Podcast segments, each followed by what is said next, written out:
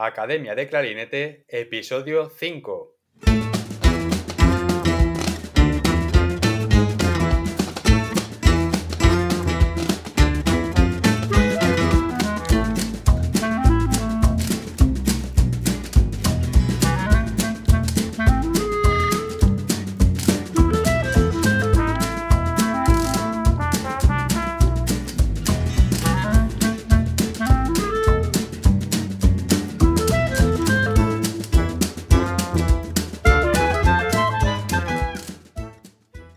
Bienvenidos a Academia de Clarinete, el podcast donde comentamos técnicas, noticias, consejos, entrevistamos a expertos y hablamos sobre todo lo relacionado con el clarinete.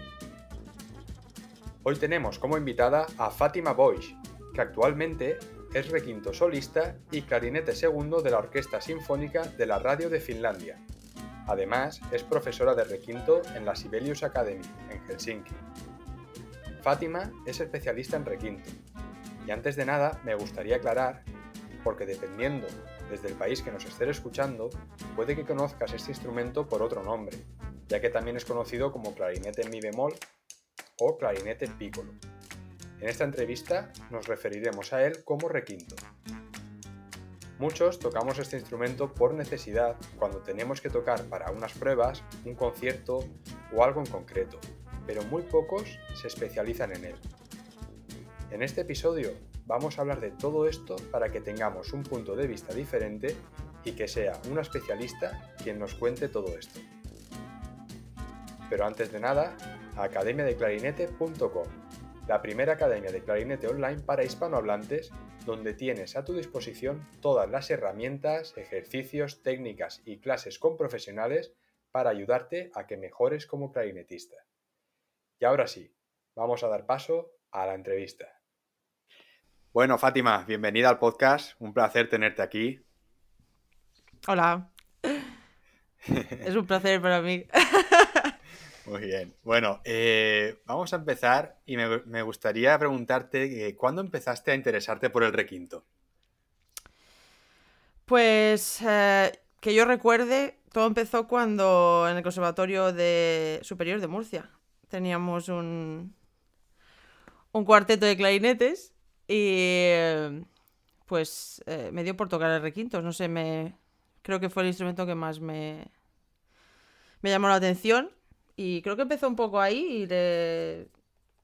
quizá a partir de ahí pues eh, la cosa continuó, pero ahí empezó.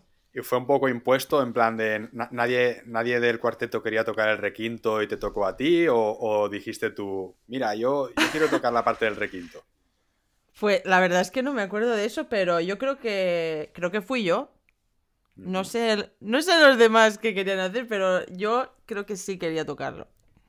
¿Y tú, Fátima, has estudiado requinto con algún profesor en concreto o has ido cogiendo conceptos de diferentes personas y lo que has ido aprendiendo y te has formado a ti misma? Pues eh, estuve unos años desde aquello que, bueno, lo toqué por mí misma, eh, no, no tan a menudo como ahora, pero de cuando en cuando. Y luego cuando ya estaba en Helsinki en 2010, eh, sí que tuve un año de, clases de requinto con la solista de la Orquesta de la Radio, que es la orquesta en la que ahora trabajo, con Maria Kopakkala. Eh, y esa fue la primera vez que tuve clases de requinto en mi vida. Y luego, aparte de eso, pues eh, fui a una masterclass con Javier Llopis, aquí en España. Y aparte de eso, pues ver vídeos en YouTube y experiencia que he ido ganando, pero... Eh, o sea, me... Digamos que me han influido gente que he escuchado, pues amigos también, o solistas que he, he visto vídeos en internet y todo eso. y, aparte de, clarinetistas que, te inspiren para aprender, ¿qué, te hace a ti reflexionar para seguir aprendiendo? Esto te lo pregunto porque, como te conozco y, sé que eres una persona que siempre va un paso más allá, que no se queda solo en lo instrumental, por así decirlo, de qué es lo que a ti te, te inspira, ¿no? Para seguir aprendiendo. ¿Con el requinto, quieres decir? ¿O en general? Sí, en, general, con el requinto, con el clarinete, con la música, ¿qué otras cosas fuera de, digamos, del ámbito musical eh, te inspiras tú? Porque aparte, por ejemplo, yo veo muchas veces que, a ti te gusta pintar, ¿no? Sí, y, y pintas unos cuadros muy bonitos que, a veces los pones en redes sociales. Y, por ejemplo, eso a ti también, mm, la faceta esta artística de la pintura, ¿te ayuda a ser eh, mejor clarinetista, mejor músico? Pues es que yo mm, yo encuentro una cosa necesaria para mí. Yo necesito hacer eh, otras cosas aparte, aparte de, de, tocar el clarinete, que es una de las cosas básicas en mi vida, pero necesito siempre compaginarlo con otras cosas mayormente eh, artísticas, por ejemplo, pintar, pues sí, me gusta, la verdad. y luego, pues en fin, ahora estoy con el tema de aprendiendo producción y software y todo esto. Pero en general siempre me... Digamos que soy un poco, ¿cómo decirlo? Dispersa en el sentido de que siempre me han interesado, pues a lo mejor, instrumentos secundarios. También estuve una temporada, estudié violín, por ejemplo, o... Eh, no sé, siempre he compaginado el clarinete con otras cosas que me creo que me que en un principio puede parecer quizá que, es por dispersión, pero que creo que también me han enriquecido de otra manera. O, por ejemplo, el baile, me gusta bastante bailar. Eh, allí en Helsinki voy a cursos de danza contemporánea, por ejemplo. O hago yoga, o estas cosas físicas que me parecen también súper básicas para poder tocar el instrumento y para la salud en general. La salud mental y física, digamos. Sí, sí, sí. Sí, yo, creo que es muy importante esto que dices porque mucha gente, ¿no? Para cuando se quiere dedicar a, la música o al clarinete a nivel profesional, piensa que lo más importante es estar estudiando, estudiar muchas horas, dar muchas clases, masterclass, ir a todos los cursos y, y, a veces lo que tenemos que hacer es dejar de tocar el clarinete, empezar a hacer otras cosas y aplicar eso que aprendemos, ¿no? Para, para convertirnos en, músicos más completos, como has dicho tú, por ejemplo, mm, que decías, puede parecer dispersión, pero no es dispersión porque el, pintar me ayuda luego también a, aprender cosas nuevas que puedo implementar en, la música, ¿no? Sí, eh, por ejemplo, pintar para mí es eh, trabajar la atención plena totalmente porque me vado completamente. me, concentro tanto que, me vado del resto y es, al final al cabo estoy trabajando la atención, que es una, uno de los aspectos clave también al tocar música, de poder estar concentrado en haciendo algo. Y por otra parte también quería decir que lo de pintar es algo que, digamos, em, equilibra muy bien el trabajo que tengo en la orquesta, porque es trabajar en orquesta es algo completamente social, que siempre estoy con gente, que trabajo como eh, parte de, una agrupación más grande, que soy, digamos, una parte del total y que siempre estoy en contacto con otras personas. Y cuando pinto es como el otro extremo de estar sola conmigo misma, con mis pensamientos, mis sentimientos, yo y el lienzo. Y es, algo que yo necesito esas dos cosas en mi vida, por ejemplo. Porque mucha gente eh, por ejemplo, en los currículums, ¿no? Pone trabajar en equipo, ¿no? La importancia de trabajar en equipo, me gusta trabajar con gente. ¿Hasta qué punto es eso verdad, no? Porque a veces... A ver, para mí siempre ha sido, la verdad, fácil. Creo que soy un ser bastante sociable. Bueno, todos lo somos, ¿no? En cierta medida. Pero también eh, tengo una personalidad extrovertida. Eh, no tengo problema con trabajar, en trabajar con gente y más con los compañeros que tengo, que es un placer siempre, o sea, no tengo problemas y siempre están dispuestos a ayudar y nos apoyamos y, todo genial. Em, aparte con el idioma, con el inglés, pues nos entendemos todos. Pero sí es verdad que eh, yo personalmente tengo esta otra faceta en la que me gusta estar también sola y conmigo misma y, y, lo necesito un poco también para recargarme, ¿no? Entonces, otra forma de hacer algo artístico para mí y en ese otro contexto, pues sería pintar, por ejemplo.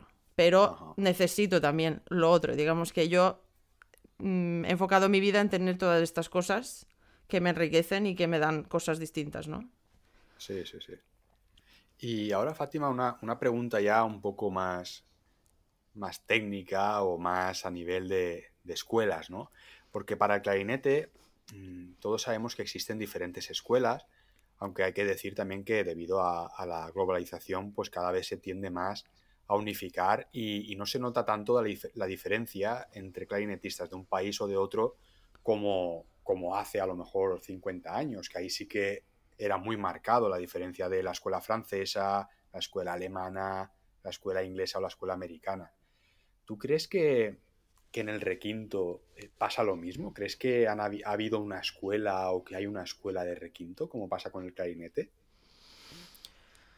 Pues yo en mi generación, digamos, lo que he visto, no he vi no, nunca he encontrado una escuela propiamente dicha de requinto.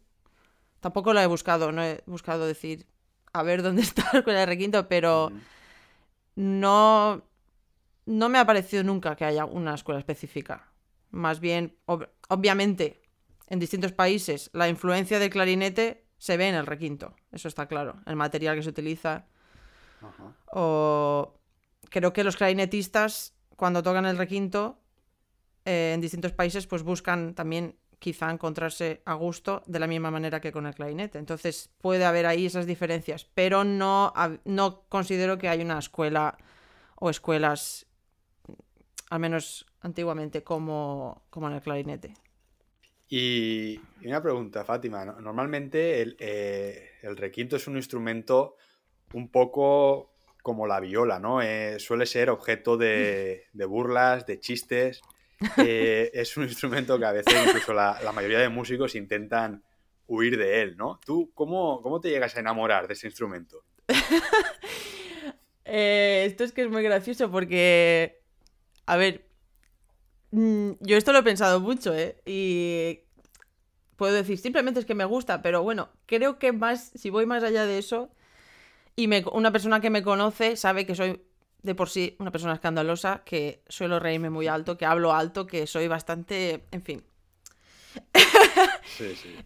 y eh, creo que de alguna forma es como que en el requinto encuentro como mi, ¿sabes? My soul.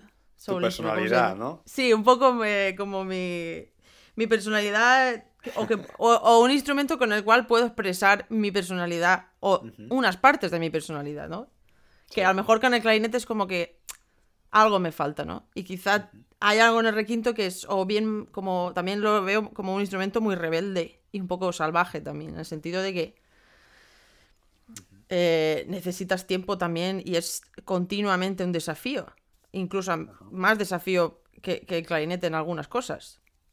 Entonces es como por una parte se junta el, el desafío, el decir, Dios mío, es que este instrumento para afinar, para, para sobre todo la afinación, es, es que es... Eh, es mucho trabajo y es estar constantemente, digamos, eh, trabajándolo, pero también es algo de, yo creo, de mi personalidad. Si yo fuera una persona quizás súper tímida, introvertida, pues puede ser, no, no me hubiera llamado tanto la atención el requinto, creo. Ya, ya, ya. No lo sé. Mucha gente, eh, y yo me pongo como ejemplo, tocamos el requinto cuando lo necesitamos. Es decir, si tenemos un concierto, tenemos una prueba, si tenemos un, un motivo, ¿no? ¿no? No elegimos el requinto y decimos, venga, voy a ponerme a estudiar y, y voy a especializarme en esto. Bueno, desde que te conozco y, hablando contigo y, por tu experiencia, pues me doy cuenta que, claro, una persona que se especialice en este segundo instrumento, pues de cara a un futuro tendrá muchas más posibilidades de conseguir una plaza o un trabajo que, alguien que solo pues, ha estudiado este instrumento específicamente para esa prueba, que solo pues, lo, ha cogido dos meses antes y, se ha puesto a estudiar. ¿Qué, qué piensas de sí, eso? Sí. ¿Tú crees que marca la diferencia? Esto, totalmente, totalmente. Eh, a ver, claro que hay muchísimos clarinetistas que tienen mucho talento y inmediatamente pueden coger el requinto y, y tocan genial. Yo recomiendo, personalmente recomiendo empezar lo antes posible. Eh, yo empecé en grado superior, quizá al principio de grado superior, también por casualidad, cosas de la vida, pero yo no lo dejaría para, para el último momento, desde luego, porque mm, el requinto aparentemente es muy parecido al clarinete, pero tiene bastantes diferencias y, al menos para mí siempre ha sido siempre he necesitado tiempo para adaptarme al instrumento, hacerme a él.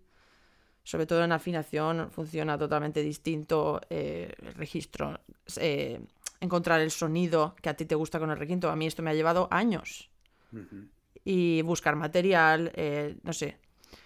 Yo recomiendo empezar lo antes posible. Si, por ejemplo, no se tiene un instrumento, pues lo ideal sería como mínimo, bueno, quizá tenerlo prestado de una banda o de una escuela, conservatorio. Y yo recomiendo lo primero conseguir una boquilla. Una boquilla que a ti te guste, que eh, en términos de afinación esté más o menos estable. Porque luego cada requinto es un mundo. Y... Pero sí, yo recomiendo empezar con el requinto y tocar cualquier cosa. Aunque, incluso aunque no. No tengas nada programado. Decir, voy a. Hoy en vez de tocar el estudio con el clarinete, voy a tocarlo con el requinto. Y a ver. Y encontrar por ti mismo qué desafíos tiene eh, que difieren del clarinete. ¿Y tú, Fátima, crees que es más fácil el cambio, como pensando como segundo instrumento, ¿no? Eh, alguien que toque el clarinete y que diga, pues yo quiero tocar clarinete y clarinete bajo, o clarinete y requinto. ¿Qué crees que, que es más fácil? ¿Pasar del clarinete al clarinete bajo o al requinto? Pues esto es una pregunta muy eh, subjetiva, creo, porque depende muchísimo del músico. Creo que hay personas que son extremadamente flexibles y pueden tocar todo y bastante bien, pero y hay personas que, bueno, en mi caso yo también he podido elegir. Yo en general he elegido porque he podido eh, tocar el requinto y no tocar el bajo. A veces también he tocado el bajo, pero digamos que he insistido en enfocarme en el requinto. Pero, pero depende muchísimo del músico, pero creo que sea lo que sea, lo que decida uno de especializarse o, por ejemplo, los músicos de, en musicales o muchos en la ópera también necesitan tocar todos los clarinetes, pues creo que sea cual sea el camino, la clave está en la práctica, la experiencia. Es decir, si tú practicas cambiar de clarinete constantemente, tú vas a convertirte, tú vas a entrenar esa flexibilidad. En cambio, si te enfocas en una cosa, pues eh, tú también estás entrenando en esa cosa en particular. Es decir, el, el tiempo que inviertes, la energía que inviertes en una cosa, pues es lo que da sus frutos, al fin y al cabo. Tú ahora que tienes la oportunidad de, tocar eh, el requinto en la orquesta, ¿qué piensas sobre el papel de este instrumento en la orquesta? Pues que es genial. eh, no sé, a mí me encanta. Creo que el papel de requinto, pues. Depende de la, de la época, ¿no? Pero. En general es dar color para mí. Muchas veces es eh, subrayar la línea de la flauta piccolo, por ejemplo. Cosa que es bastante difícil de, de afinar también, pero en general, pues subrayar las líneas agudas y lo cual significa dar un color específico. También muchas veces el requinto se utiliza, pues, todos conocemos a Til o, bueno, la Sinfonía Fantástica. Suelen ser personajes como traviesos o a veces incluso macabros o...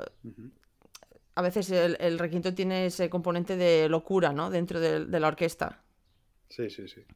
Eh, recuerdo, por ejemplo, hay una pieza de, de mi amigo Lauri, eh, Porra, em, que hay un momento, bueno, la historia va de que es como que, eh, según él me contó, pues que la humanidad como que se está enfriando, ¿no?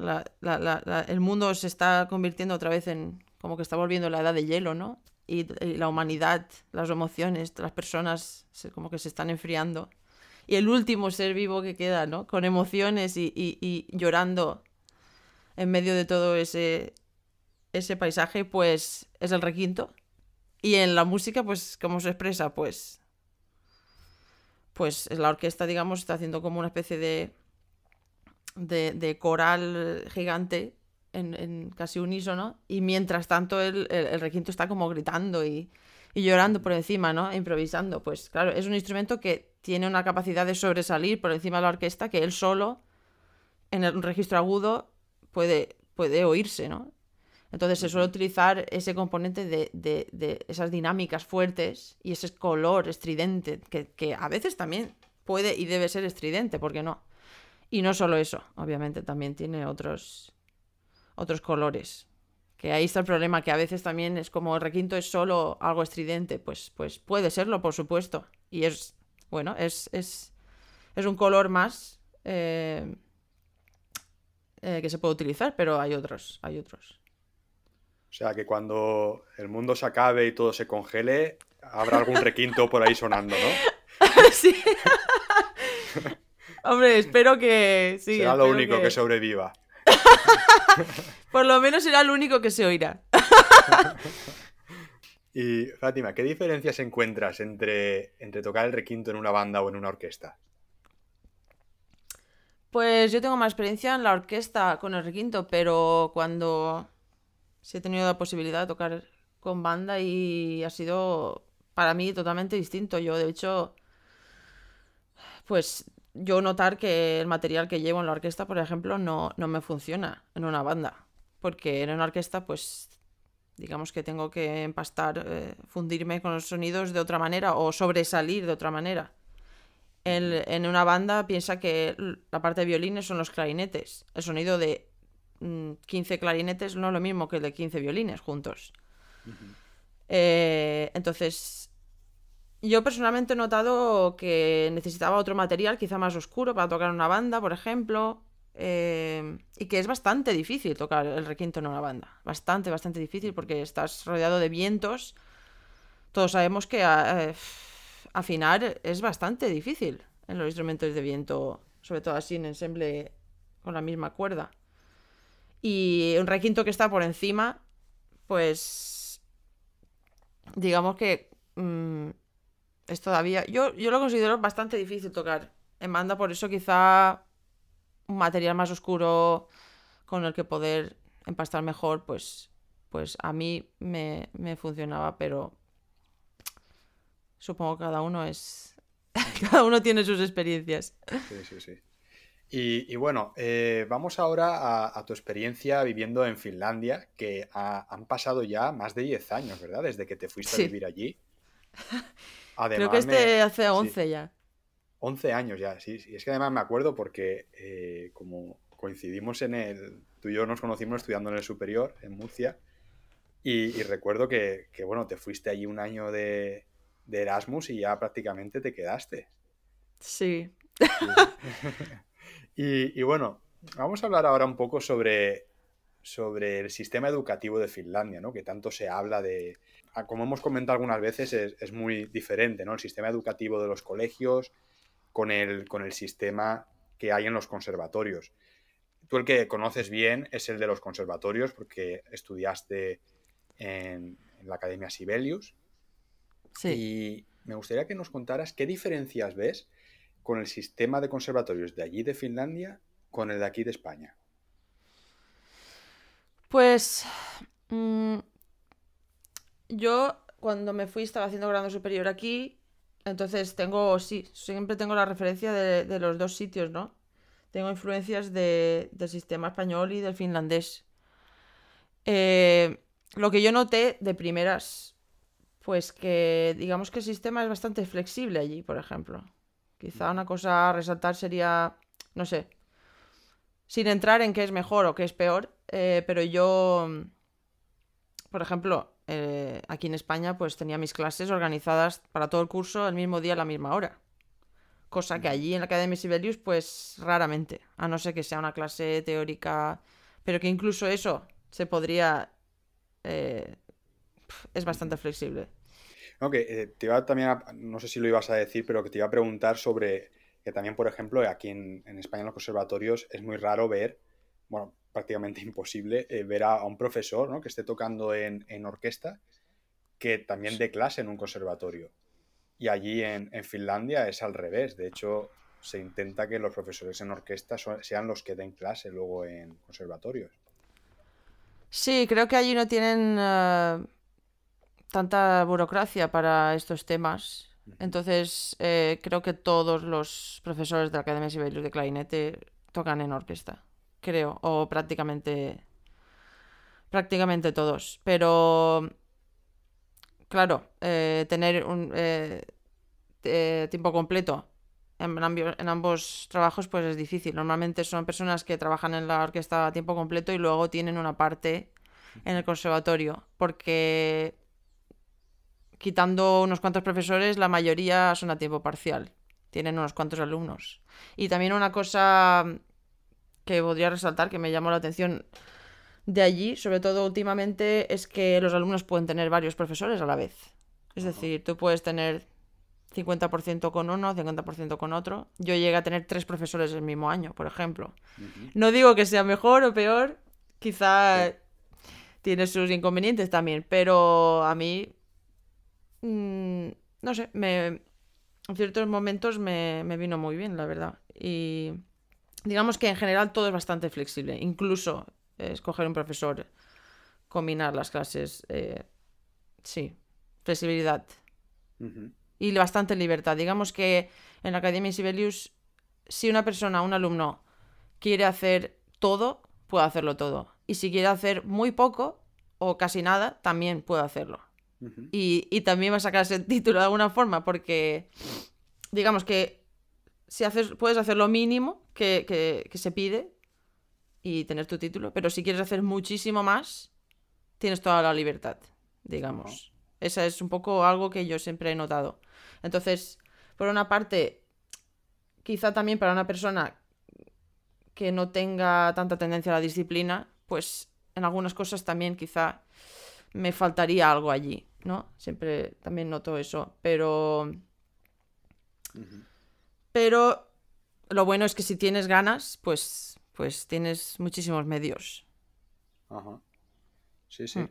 Sí, hacer un poco hincapié también en que lo, que lo que estás comentando, comentamos aquí, es la experiencia de, de, lo que tú has vivido como estudiante ahí en Finlandia, que como bien has dicho, que ni mejor ni peor que en otros sitios. Cada país, cada sistema educativo tiene sus características. Simplemente nos limitamos un poco a contar la, la experiencia ¿no? de allí, cómo funciona en aquel país. Y, y, tú crees, Fátima, que después de, de la experiencia esta y cómo has vivido tú allí la, enseñanza de primera mano, ¿crees que parte del sistema educativo de allí de conservatorio se podría aplicar a, España? Hombre, pues eh, supongo que sí, ¿por qué no? Creo que algunas cosas... Yo creo que en general lo bueno de la globalización es que podemos aprender de, de otros, al fin y al cabo. Entonces, las personas que estamos fuera, pues podemos eh, contribuir de alguna forma con las cosas que hemos aprendido en otros lugares, ¿no? Y, yo, por ejemplo, también puedo yo misma llevar cosas que me parecen geniales de aquí, de España, a Finlandia, ¿por qué no? Y, bueno, ahora tienes la, suerte de, poder estar dando clase allí mismo, en la academia donde tú estudiaste. Tú ahora eres allí profesora de, de requinto y, cuéntanos un poco tu experiencia ahora de pasar de ser estudiante a, profesora. ¿Cómo es para ti? Pues la verdad que todavía estoy asimilándolo. Eh, no sé, es. La verdad es que la docencia no ha sido en lo que más me he enfocado hasta ahora, hasta hace poco. Eh, me he centrado en tocar y en hacer audiciones y prepararme con el clarinete. Pero la verdad, la verdad es que lo estoy disfrutando mucho y tengo unos cuantos alumnos que son, son geniales, que, no sé, tienen muchísima motivación y es, un placer, eh, es un placer darles clase. Y a mí misma me, me inspiran ellos, o sea que lo estoy disfrutando y, y, es otra, es como entrar en otra fase, ¿no? Obviamente yo tengo muy fresca mi, mi experiencia como alumna entonces puedo de alguna forma también comprenderlos, ¿no? Porque para mí es muy reciente. Pero tengo también que pues adoptar otra, otro enfoque como profesora, pero me encanta, sí. ¿Y, cómo trabajas tú con, tus estudiantes? Eh, en el día a día, digamos. Sí, ¿qué, es lo que te gusta? Eh, ¿qué, buscas de ellos o qué metodología sigues? Sí, pues eh, tenemos unas cuantas reglas, digamos. Por ejemplo, bueno, yo lo primero que hago es preguntarles a ellos en el requinto en qué, en qué se quieren centrar, digamos, ¿no? Porque a lo mejor hay alguien que solo quiere hacer pruebas a orquesta eh, y ya está. Entonces, en relación a qué trabajar más, si por ejemplo solos de orquesta o eh, piezas, pues yo lo primero que hago es preguntarles eh, cómo, se sienten respecto al requinto, qué quieren trabajar. Y luego siempre trabajamos estudios, por ejemplo. Eso es obligatorio para todos. Pues estudios que, digamos, es una forma de calentar en clase, también de ver cosas técnicas y, que al mismo tiempo pues es agradable, ¿no? Eh, y luego pues yo me he centrado en, en, en, estudios, que creo que en los estudios se pueden ver muchísimas cosas, trabajar muchísimas cosas. Y luego los solos orquestales, obviamente. Y estoy teniendo bastante buen recibimiento con lo de las piezas, porque no me imaginaba que los alumnos querrían tocar piezas, pero sí me han sorprendido y, y ya alguno ha hecho algún concierto y, y sí, tiene mucha motivación. Y así que esos son los tres bloques, digamos, que más trabajamos. Muy bien. Y como has dicho antes, Fátima, eh, bueno, no era hasta hace bien poco que te has empezado a centrar en la, en la parte más, más docente, ¿no?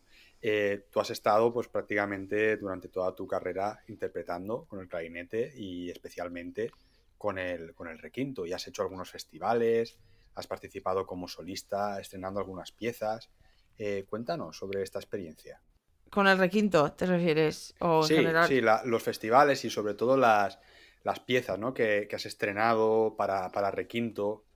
Sí, pues eh, sí, hace unos años empecé, bueno, empezó todo en, en mi examen de máster, estrené la primera la primera pieza para requinto que me compuso mi amigo José Luis Gómez Alexandre. Eh, y la verdad es que me encantó la experiencia con un ensemble, eh, mucha percusión, muchísima percusión. y eso fue en 2016. Y luego, pues luego en, cuando estuve en un festival en California, Music Academy of the West, pues allí estrené el concierto para, clarinete piccolo de William Neil, que la verdad es que eso fue también una aventura, porque no me hubiera imaginado nunca que podría estrenar esa pieza y al final pues sucedió. Y luego también, bueno, el mismo año estrené otra pieza para para eh, requinto y electrónica de Rick Catalvitie, una compositora finlandesa. Y fue también otra pieza muy distinta, además eh, un estilo de documental casi, con vídeo y electrónica y en fin. Y ahora mismo, pues nada, esperando a las próximas, los próximos estrenos que se han visto aplazados. Bueno, hablaremos ahora luego de eso.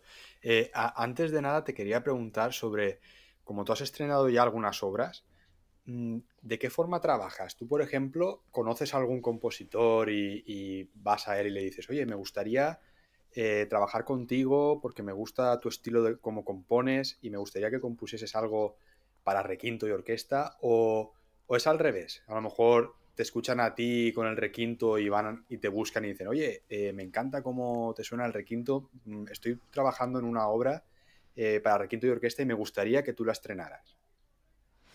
Pues me ha pasado un poco de todo. Eh, sí, me ha pasado que, que me han escrito alguna obra, digamos, a propósito, por ejemplo, la de mi examen. y luego con William tuve también ahí, o sea, digamos que él arregló para orquesta y requinto porque sabía que yo estaba en California y le hacía muchísima ilusión y él lo hizo porque, y pero luego también he, eh, pues he tenido la suerte de conseguir becas del, en distintas fundaciones en Finlandia y entonces pues mi táctica digamos ha sido una vez he conseguido e-, esos fondos pues contactar con los compositores bueno también a priori en general y eh, lo que más he hecho ha sido trabajar con los compositores directamente y de forma regular de hecho sí y lo recomiendo la verdad antes habías comentado que tenías un par de, estrenos, ¿no? En, me comentaste que eran en Río de Janeiro. Pues uno iba a ser el 6 de mayo en Río de Janeiro. Eh, un quinteto para requinto y cuarteto de cuerdas. Eh, íbamos a tocar, iba a tocarlo con el, cuarteto Calimera. Eh, y la pieza es de Timo Gietala. Y hemos estado trabajando muchos meses en esa pieza. Mm, no sé si desde, bueno, desde el otoño pasado.